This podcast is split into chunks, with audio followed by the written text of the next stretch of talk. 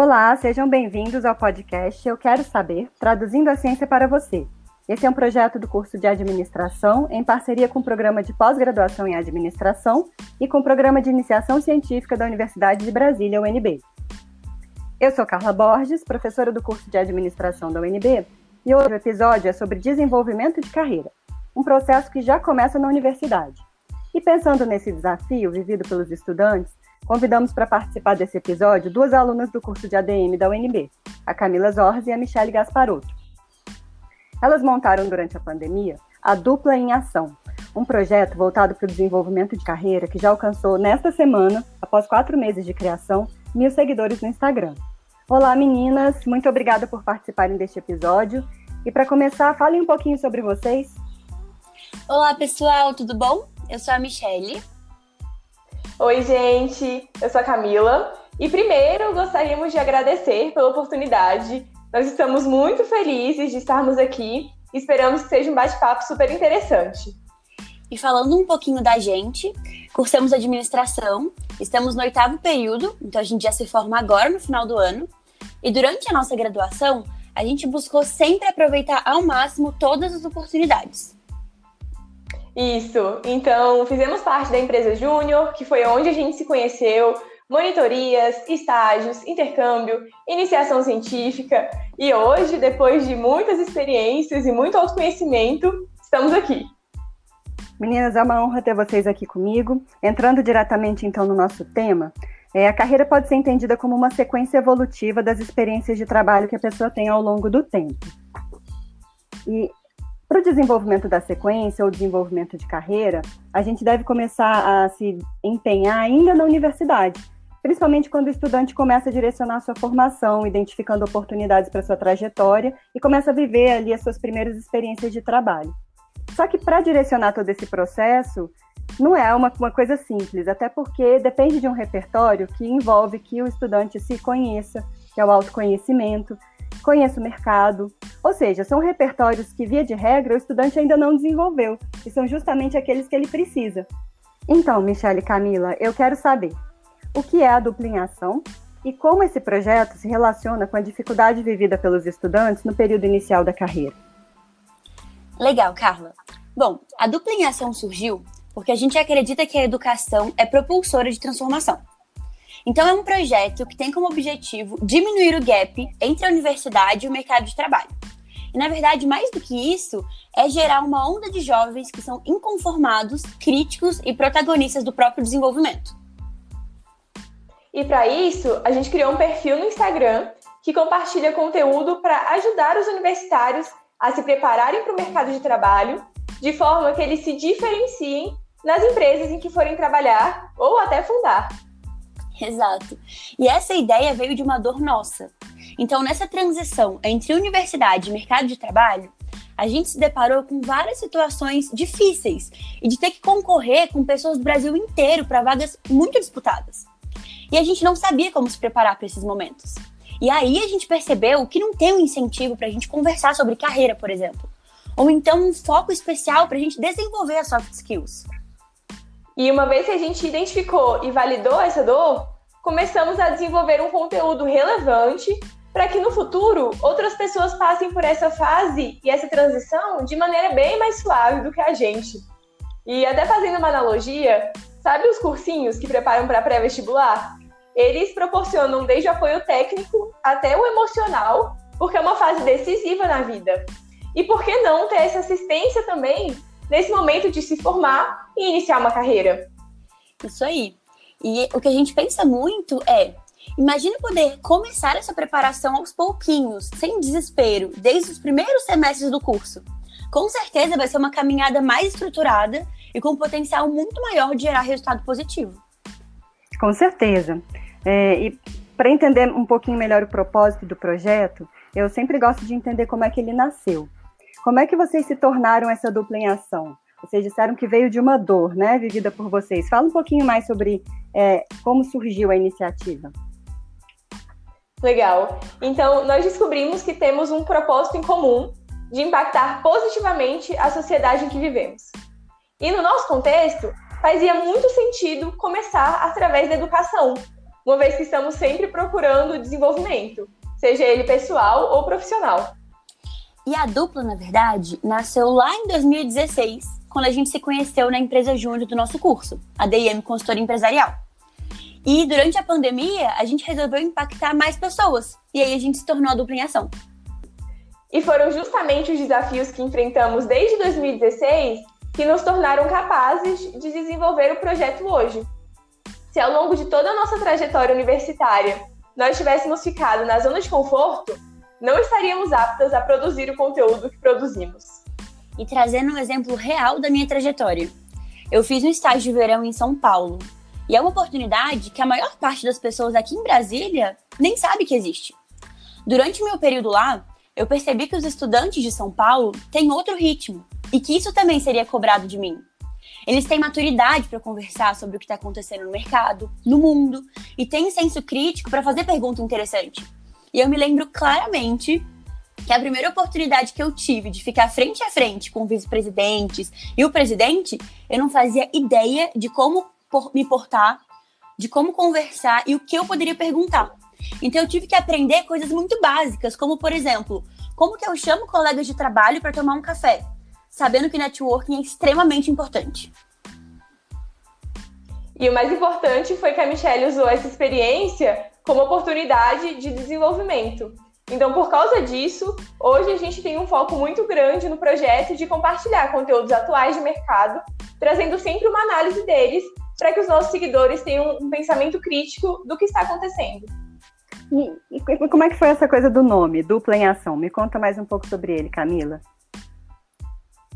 Então, nós sempre fomos uma dupla.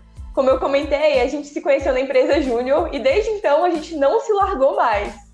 E, e, a gente sempre esteve em ação também, fugindo da zona de conforto. E aí, ligando os pontos, chegamos em dupla em ação. É, muito legal. E, Michele, que temas a dupla tem abordado?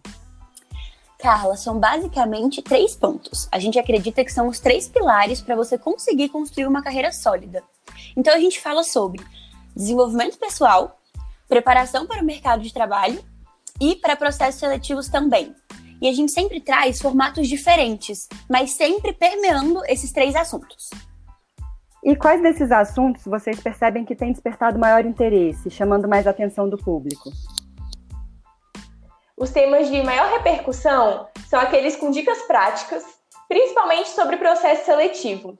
E percebemos também que a newsletter, que a gente posta toda sexta-feira e traz as notícias do que aconteceu no mundo durante a semana, chama muita atenção das pessoas também. Michele, vocês optaram por iniciar esse projeto durante o período mais incerto e crítico da pandemia, né? Me conta como é que foi isso, o que, é que motivou o início do projeto nesse contexto? Carla, essa é uma pergunta muito interessante. E assim, a pandemia foi desafiadora para todo mundo e para a gente não foi diferente. Mas nós duas temos uma coisa em comum, que é ser movida por desafio e a gente gosta genuinamente de estar envolvida em projetos com impacto. Então a motivação basicamente foi: a gente precisa fazer algo útil com o nosso tempo e a gente quer muito fazer isso. E aí a gente começou a levantar algumas ideias. E nós duas temos o desejo de construir uma carreira acelerada, sólida e com impacto positivo.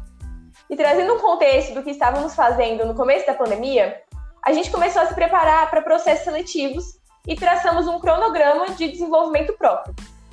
E assim, fomos, fomos percebendo o quanto estávamos aprendendo e pensamos, por que não dividir isso com outras pessoas? Então, em resumo, a ideia saiu do papel porque durante a pandemia a gente se viu aprendendo muita coisa sem a possibilidade de compartilhar de uma forma escalável. A gente até dividiu o conhecimento, mas era com pessoas muito próximas. E a gente viu que eh, tinha um potencial de alcançar várias outras pessoas. Interessante, né? Esse fenômeno com a pandemia surgiu em várias áreas do conhecimento, né? É, e eu estou vendo aqui que vocês transitam desde questões técnicas nas áreas da administração a conhecimentos gerais e que também abordam as soft skills, ou seja, as competências emocionais. E, embora esses assuntos apresentem certa complexidade, vocês escolheram usar o Instagram para veicular esse conteúdo, né? Numa era em que está todo mundo escolhendo fazer lives e lives intermináveis, vocês optaram por uma ferramenta é, que permite uma comunicação mais visual do que textual, mais visual do que oral. É, e eu queria que vocês me falassem um pouco sobre essa escolha. Carla, para ser super sincera, a gente nem teve dúvida. Desde o começo era o Instagram, porque a gente sabe que é uma ferramenta bem aceita pela nossa faixa etária e por universitários no geral, que é justamente o nosso público-alvo. E além de ser uma plataforma super flexível. Então a gente tem a, a possibilidade de expor o conteúdo de forma visual, dinâmica e divertida. Inclusive, o nosso layout é todo mesclado. Quando você entra no nosso feed, você consegue ver que as postagens se complementam. E a gente sempre recebe feedback positivo quanto a isso. E a gente também pode fazer as lives, mas sem ser intermináveis, que a gente gosta de coisas mais sucintas. A gente pode postar vídeos, story e até mesmo no feed. E outro ponto super relevante é isso de conseguir alcançar muitas pessoas e tornar esse compartilhamento de conteúdo escalável. E como é que vocês têm feito para produzir esse conteúdo nessa linguagem é, acessível, sem simplificar demais, a ponto de perder a riqueza da informação? Porque esse é um desafio, né? Sim, é um desafio, mas não tem segredo. É muito tempo, preparação e dedicação. Então, nós nos reunimos semanalmente e levamos a sério a experiência dos nossos seguidores. Então, a gente sempre se coloca no lugar de quem vai ler o que a gente posta. E a gente busca trazer as definições e aplicações práticas para que as pessoas realmente entendam o que a gente está falando. Então a gente traz exemplos, dicas de onde pode encontrar mais sobre o assunto e, de novo, uma linguagem bem acessível. Nada de complicar usando termos muito diferentões e complexos. E quando a gente precisa realmente utilizar algum deles, a gente tem a preocupação de explicar bem detalhadamente. Exatamente. Então, nos stories, por exemplo, a gente consegue ter um contato bem mais próximo com os nossos seguidores e abordar temas complexos de uma forma divertida e prática, de forma que todo mundo consiga entender bem do que a gente está falando. Inclusive, ontem eu estava seguindo vocês no Instagram e vi o post no Stories do vídeo em que vocês agradecem por ter alcançado a marca de mil seguidores. É, isso quatro meses de, depois, né, de ter iniciado o projeto. É, eu quero saber se vocês imaginavam esse resultado nesse prazo, se tinham inicialmente alguma meta nesse sentido. Então, ficamos muito felizes por termos alcançado esse marco dos mil seguidores. Inclusive, agora já são mais de 100. Foram, assim, dois dias de, de muitas pessoas conhecendo a nossa página. E, e sendo muito sinceras, a gente sempre se preocupou mais com o engajamento e em nutrir as relações com as pessoas que estavam seguindo a gente do que efetivamente com o número de seguidores. Então, não, a gente não tinha uma meta nesse sentido, mas hoje a gente está se estruturando melhor esses, esses próximos passos. Então a gente tinha uma visão um pouquinho mais ingênua no começo e agora a gente percebe que a gente pode trazer mais estrutura para esse projeto. E além desses 1.100 seguidores agora, né? Que outras repercussões do, pro do projeto vocês já observaram? Uma repercussão muito interessante, Carla, é a confiança que as pessoas têm no nosso projeto a ponto de virem conversar com a gente e abrirem situações pessoais para pedir a nossa mentoria. Ela realmente é impressionante. É, desde enviar o currículo para a gente passar feedback, até pedir dicas de situações que eles estão vivendo no dia a dia do estágio, por exemplo. Eles pedem ajuda para preparações de etapas específicas de processos seletivos e realmente criaram essa intimidade com a gente, essa confiança. Além disso, fomos convidadas para duas lives sobre processos seletivos no Instagram, conduzimos três workshops e fizemos uma palestra sobre preparação para o mercado de trabalho na Semana Acadêmica de Administração, que foi super interessante e está disponível no YouTube. E o mais legal é que dessa forma a gente já conversou e impactou a vida de jovens de diversos estados do Brasil. E Michele, quais são os planos para o futuro? Carla, a curto prazo, a gente quer profissionalizar alguns processos. Então, desde a produção de conteúdo até o marketing digital. Mas a médio prazo, a gente quer monetizar o projeto. E a gente está disposta a investir nessa ideia. E uma coisa super interessante é que a gente tem pessoas próximas que nos apoiam e incentivam essa movimentação, de deixar de ser um projeto amador e escalar para outra etapa. A longo prazo, queremos atingir pessoas que não tiveram as mesmas oportunidades e privilégios que nós. O como ainda está em discussão, mas sabemos que a educação brasileira carece de desenvolvimento de soft skills, por exemplo. Então, vemos uma oportunidade nítida nesse contexto. E para fechar, eu quero saber que dicas vocês podem dar para o estudante que quer turbinar seu processo de desenvolvimento de carreira ainda na universidade. Carla, esse foi exatamente o tema que a gente discutiu na semana acadêmica, então já fica a dica para assistirem a nossa palestra no YouTube. Mas as nossas dicas são as seguintes. Primeiro, buscar o desenvolvimento independente da experiência. No trabalho voluntário, na igreja, na monitoria, dentro de casa, no estágio. Foque sempre no autoconhecimento. Então entenda no que você é bom e no que você precisa melhorar. Use realmente a graduação como uma fase de experimentação e se arrisquem. A universidade te dá essa segurança. É hora de testar e de se aventurar. E aí, apenas reforçando, foque em que é uma caminhada de autoconhecimento. Além disso, busque causar transformação, onde quer que você esteja. Os recrutadores hoje estão se importando menos com pontos como onde você estagiou, quais eram as suas atividades diárias e eles querem saber, na verdade, qual impacto você causou naquele ambiente. O que você aprendeu com isso e qual foi o seu legado. E um ponto valioso para isso também é o networking. Se exponha, conheça pessoas, se relacione com os professores e se cerque de pessoas que têm os mesmos objetivos que você. Isso vai te dar gás para continuar. Carla, a gente realmente ama falar sobre esse tema e a gente sempre se empolga. A gente tem muito conteúdo e dica legal e valiosa para compartilhar. E a gente quer muito dividir isso com as pessoas, então fica o convite. Estamos te esperando no nosso Insta, arroba duplinhação, e contem com a gente.